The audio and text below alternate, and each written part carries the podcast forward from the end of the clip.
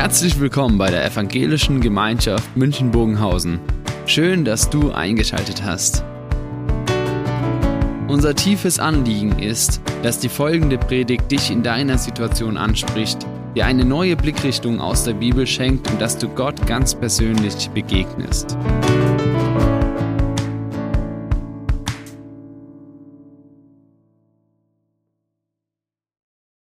Guten Morgen. Ich möchte mal gleich mit einer Frage, Frage beginnen. Wer liebt es, Geschichten zu hören? Oder wer mag es, wenn so Geschichten auch so anschaulich erzählt werden, dass so eigene Bilder dabei im Kopf entstehen? Das macht das Ganze doch wesentlich lebendiger, oder? Und das Zuhören fällt dann viel leichter, als wenn man irgendwelche trockenen Fakten vorgesetzt kriegt. Jesus hat auch viel in Bildern und Geschichten und in Gleichnissen erzählt. Und er hat damit seine Zuhörer erreicht.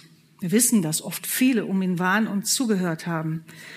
Er hat sie gefesselt, aber auch herausgefordert. Denn er hat ja nicht nur nette Geschichten erzählt, sondern ihnen diesen Bildern und Gleichnissen ganz verschiedene Facetten Gottes vor Augen gemalt und auch die Herrschaft Gottes vor Augen gemalt. Und das mit ganz normalen Alltagssituationen, die sie kannten. Nur ein paar Beispiele, wie er von Gott redet. Da haben, er hat ihnen aufgezeigt, wie Gott als liebender Vater ist in dem Gleichnis vom verlorenen Sohn. Oder wie ein Freund, wenn man die Geschichte denken, wo um Mitternacht jemand anklopft und noch was zu essen haben will. Oder wie dieser Herr im Weinberg, der die Arbeiter alle gleich bezahlt hat. Und so können wir noch viele aufzählen. Das waren jetzt nur Beispiele, wie er Gott dargestellt hat. Aber dann hat er ja auch Gleichnisse erzählt vom Reich Gottes.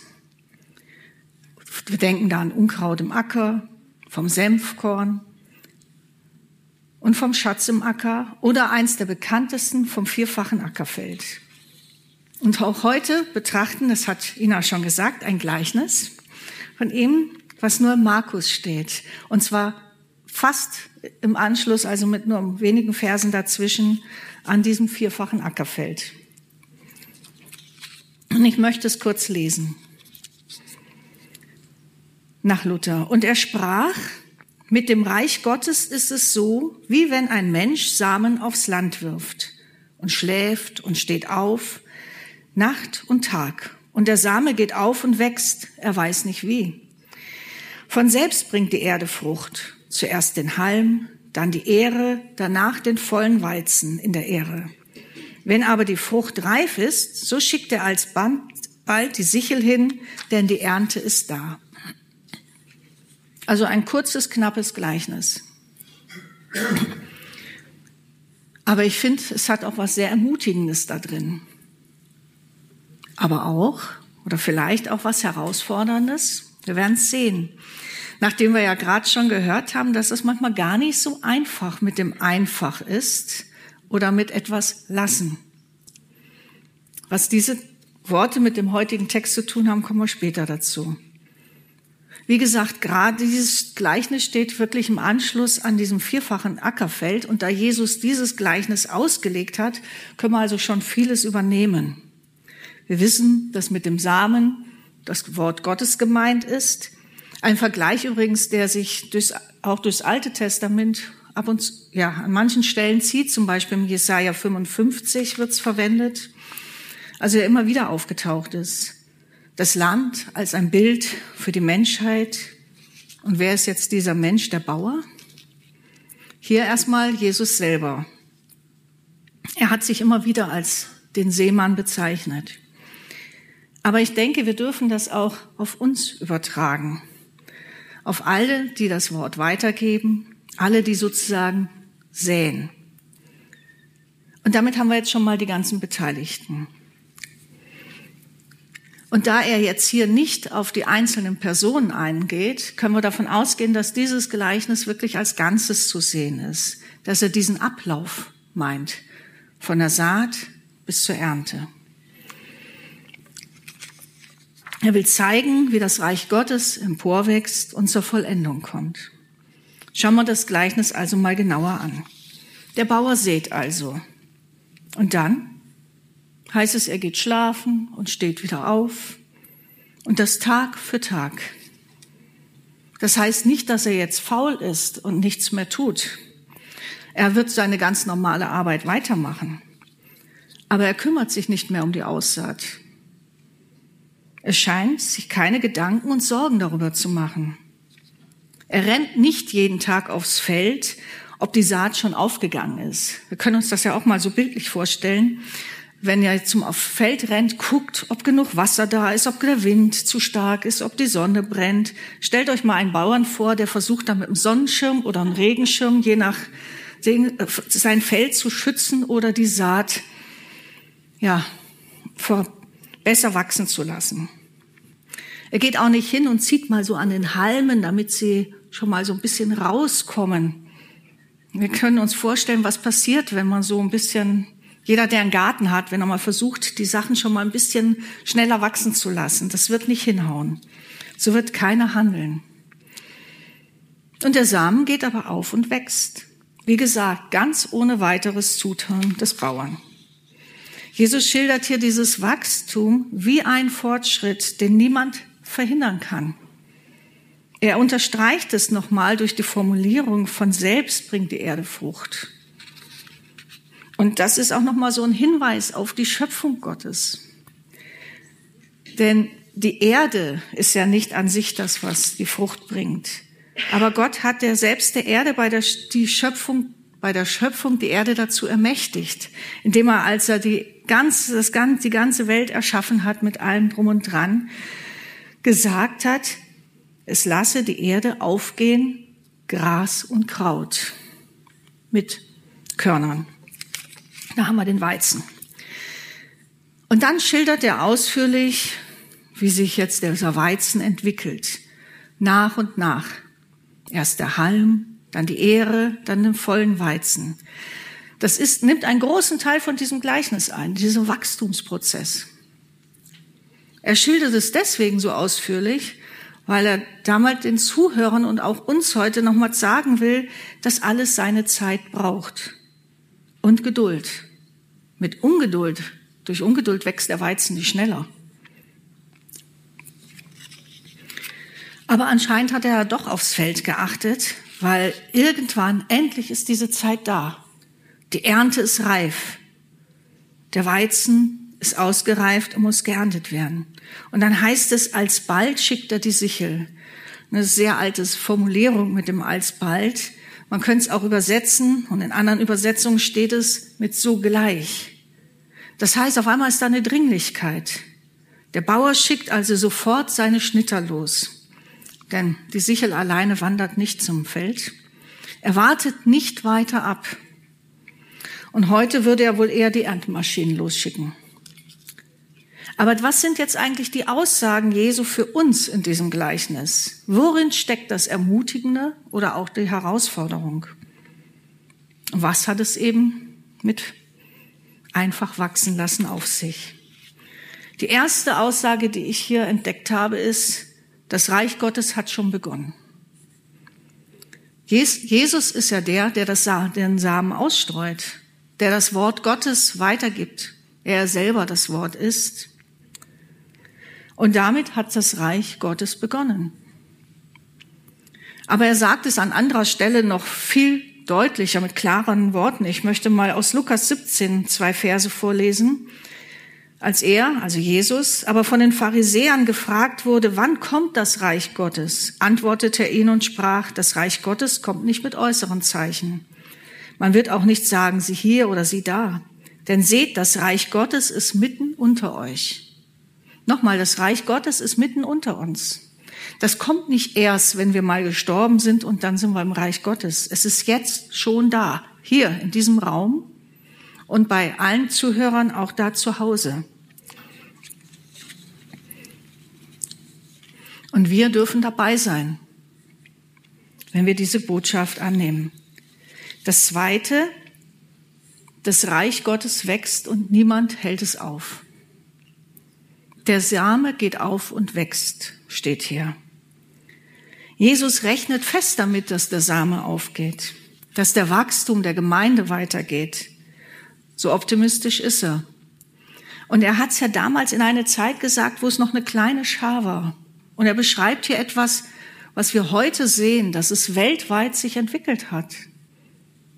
Dass das Wort Gottes die Menschen erreicht hat. Und das kann niemand verhindern, auch nicht irgendwelche, damals bei der Saat nicht irgendwelche Naturgewalten. Er geht jetzt nicht auf die einzelnen Ecken ein, dass mal ein Hagel einen Schirmstaden da macht oder sowas. Es wird Unwetter geben, es wird, auch damals, Hagel, Sturm, Frost, Hitze, setzt dem Getreide zu. Auch heute der Gemeinde.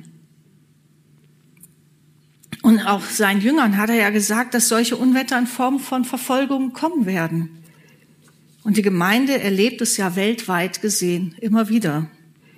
Und bis auf den heutigen Tag. Wir brauchen bloß mal den Verfolgungsindex anzuschauen.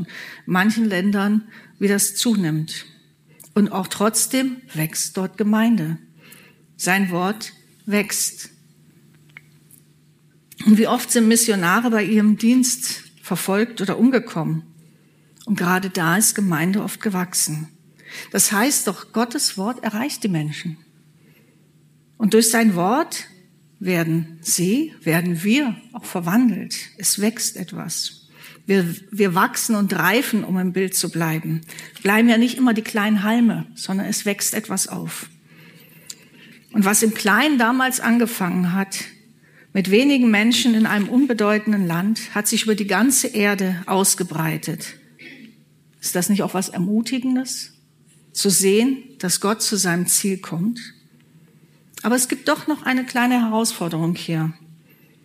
Auch wir als seine Kinder, als seine Nachfolger sind herausgefordert, sein Wort weiterzusagen.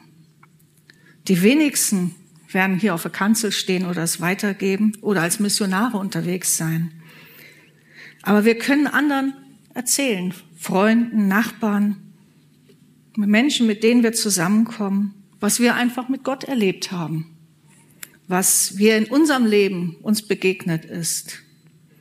Und auch für uns gilt, die Saat wird aufgehen. Gottes Wort kommt nicht leer zurück. So krass hat er das in Jesaja ausgedrückt. Wenn er was sagt, dann wird es Wirkung haben. Auch wenn wir es nicht immer gleich sehen. Und der nächste Punkt, wir brauchen Geduld. Das ist ja manchmal das Schwierigste. Wir schon mal einfach wachsen lassen nichts tun, zugucken. Jetzt haben wir das erzählt und der andere hat immer noch nicht. Punkt, Punkt, Punkt. Klingt einfacher, als es oft ist.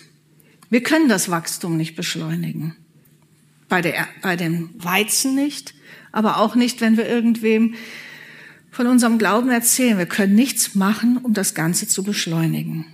Damit ist es etwas Erleichterung, weil das ist nicht unsere Aufgabe aber auch die Herausforderungen. Und es hilft ja nichts, am Heim zu ziehen. Damit machen wir eher was kaputt. Und äh, beim Vorbereiten ist mir eine Geschichte eingefallen, die ich mal so erlebt habe, wo ich, Entschuldigung, das äh, wirklich auch mir so begegnet ist. Als ich so frisch zum Glauben kam, habe ich dann meine Freundin eingeladen, die von der Ausbildung. Und es gab wirklich eine Freundin, die ist dann mitgekommen, die ist dann auch in den Jugendkreis gekommen. Die ist zur Evangelisationsveranstaltung mitgekommen und hat sich das alles angehört und ist einfach nach Hause gegangen. Und ich stand da und habe gedacht, das kann nicht wahr sein. Wieso bitte entscheidet sie sich jetzt nicht für Jesus? Warum passiert da nichts? Warum geht die einfach so wieder nach Hause? Das war für mich etwas Unbegreifliches äh, damals, so frisch bekehrt. Und äh, ich konnte es nicht verstehen, dass sie so es gar nicht so berührt hat wie mich. Wir haben uns dann aus den Augen verloren und Jahre später sind wir uns dann bei einer christlichen Veranstaltung über den Weg gelaufen. Und sie hat mir erzählt, in welche Gemeinde sie geht, dass sie einen Hauskreis haben. Und ich habe mir nur gedacht, wow, es hat seine Zeit gebraucht. Länger als ich dachte, einige Jahre. Aber da ist etwas gewachsen. Das ist nicht spurlos an ihr vorbeigegangen. Es war vielleicht ein kleiner Stein, der mitgeholfen hat, dass in ihr auch Glaube gewachsen ist. Und damals habe ich dann als erkannt, dass Gottes Zeitplan manchmal ein anderer ist als meiner. Meiner wird etwas enger getaktet in dem Punkt. Und äh, dass ich es wachsen lassen muss. Und ich glaube, das ist aber auch die Herausforderung, in der wir alle stehen. Wir müssen, wir dürfen es, wir dürfen es einfach mal wachsen lassen. Wir müssen nicht den Leuten immer wieder versuchen nachzuhelfen. Unsere Aufgabe ist es weiterzugeben und dann dürfen wir wachsen lassen. Und noch ein weiterer Punkt, der hier steht, am Ende wird geerntet. Plötzlich geht wieder alles ganz schnell. Die Zeit der Ernte ist da. Und diese, dieser Ausruf ist erstmal ein Jubelausruf. Die Ernte ist da. Und wenn dir in der Bibel von der Ernte gesprochen wird, dann ist es immer dieser Zeitpunkt, wenn Jesus wiederkommt, wenn das Ende der Erde, wenn das Ende dieser Welt da ist. Der Zeitpunkt, an dem Gottes Reich jetzt auch sichtbar wird für alle. Nicht mehr so, wie ich vorhin gelesen habe, so nicht so unsichtbar noch unter uns oder nur an bestimmten Punkten erkennbar, sondern dann ist Gottes Reich für alle sichtbar und erkennbar. Einen neuen Himmel, eine neue Erde wird anbrechen. Er hat, wird etwas Neues erschaffen. Und diese, diese, diese neue Himmel, neue Erde hat natürlich, oder dieses Ende dieser, äh, unserer Welt hat natürlich zwei Aspekte. Das eine beschreibt es natürlich das Zeit des Gerichtes. Die Zeit, in der Gott diese Welt, das heißt auch alle Menschen, richten wird. Und das klingt ja erstmal sehr, sehr negativ ne? oder beängstigend. Aber es ist auch das Entscheidende dabei, wo hat unser Leben Wurzeln gefasst? Um es wieder mit dem Weizen zu sagen. Oder anders gesagt, ist Jesus der Herr in meinem Leben. Wir haben vorhin äh, in dem einen Lied gesungen, ich will das kriege ich natürlich nicht mehr zusammen, ähm, dass er der Herr in unserem Leben, dass er, dass wir vor ihm folgen wollen, dass er mit und dass wir mit ihm leben wollen. Und genau das, darum ist das Entscheidende. Hat Gottes Wort, sind wir der Weizen, hat er sozusagen Wurzeln in uns gefasst, konnte etwas wachsen. Haben wir Zugang zu Gott. Nur dann können wir vor ihm bestehen was wir, wie unser Leben ansonsten aussieht. Ich kann nicht mit meinen guten Werken zu Gott kommen und sagen, ja, aber ich habe das und das und das und das alles gemacht. Sondern das Entscheidende ist die Beziehung zu Jesus. Und dann ist es auch ein Grund zur Freude. So wie die Ernte selbst ja ein Grund zur Freude ist. Die Israeliten hatten zwei große Feste, die mit Ernte verbunden waren. Das haben wir letzten Sonntag, glaube ich, auch gehört. Und wir haben ja auch unseren Erntedank. Da steckt schon das Wort drin. Ernte, Dank, dass Gott etwas wachsen lässt. Aber es ist auch ein Grund zur Freude, weil wir dann in dieser direkten Gegenwart mit Gott leben dürfen, weil es keinen Schmerz mehr gibt, keine Tränen mehr geben wird, weil Gott selber alle unsere Tränen abwischt, wie es in der Offenbarung heißt. Ja, ich möchte es noch mal kurz zusammenfassen. Worum geht es eigentlich in diesem Gleichnis? Das Reich Gottes hat jetzt schon begonnen. Es ist schon mitten unter uns. Es wird weiter wachsen, es wird sich ausbreiten und wir können und brauchen nichts dafür zu, außer sehen. Alles andere ist Gottes Sache. Wir dürfen es einfach wachsen lassen. Und es wird sich unweigerlich vollenden. Wir laufen auf ein Ziel hin. Und wenn wir mit Jesus leben, dürfen wir uns auch darauf freuen. Amen. Wir hören jetzt ein Musikstück.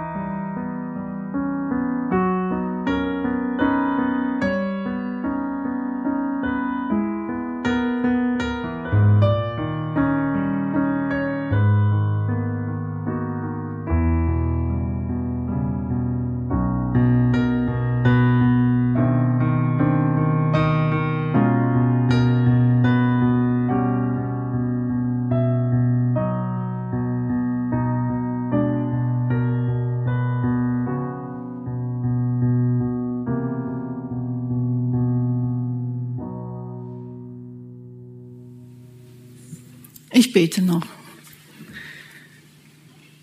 Ja, lieber Vater, ich bin so froh, dass wir uns nicht um das Wachstum kümmern müssen, sondern dass du gesagt hast, es ist deine Sache. Aber du siehst auch immer die Herausforderungen, in der wir stehen, wo wir manchmal Veränderungen möchten, auch in unserem Leben, wo wir uns sehnen, dass sich etwas tut bei anderen, bei uns, in dieser Welt, wenn wir die Not und das Leid sehen, Herr. Und dann können wir uns so oft nicht vorstellen, dass du alles in den Händen hältst. Aber ich danke dir, dass du ja einen großen, ganz großen Plan hast, dass du den Anfang und das Ende nicht nur siehst, sondern dass du handelst, dass du wirkst, dass du auch bei uns jetzt bist. Ich danke dir für dein Wort und ich danke dir für alle Ermutigung, die du uns dadurch gibst. Amen.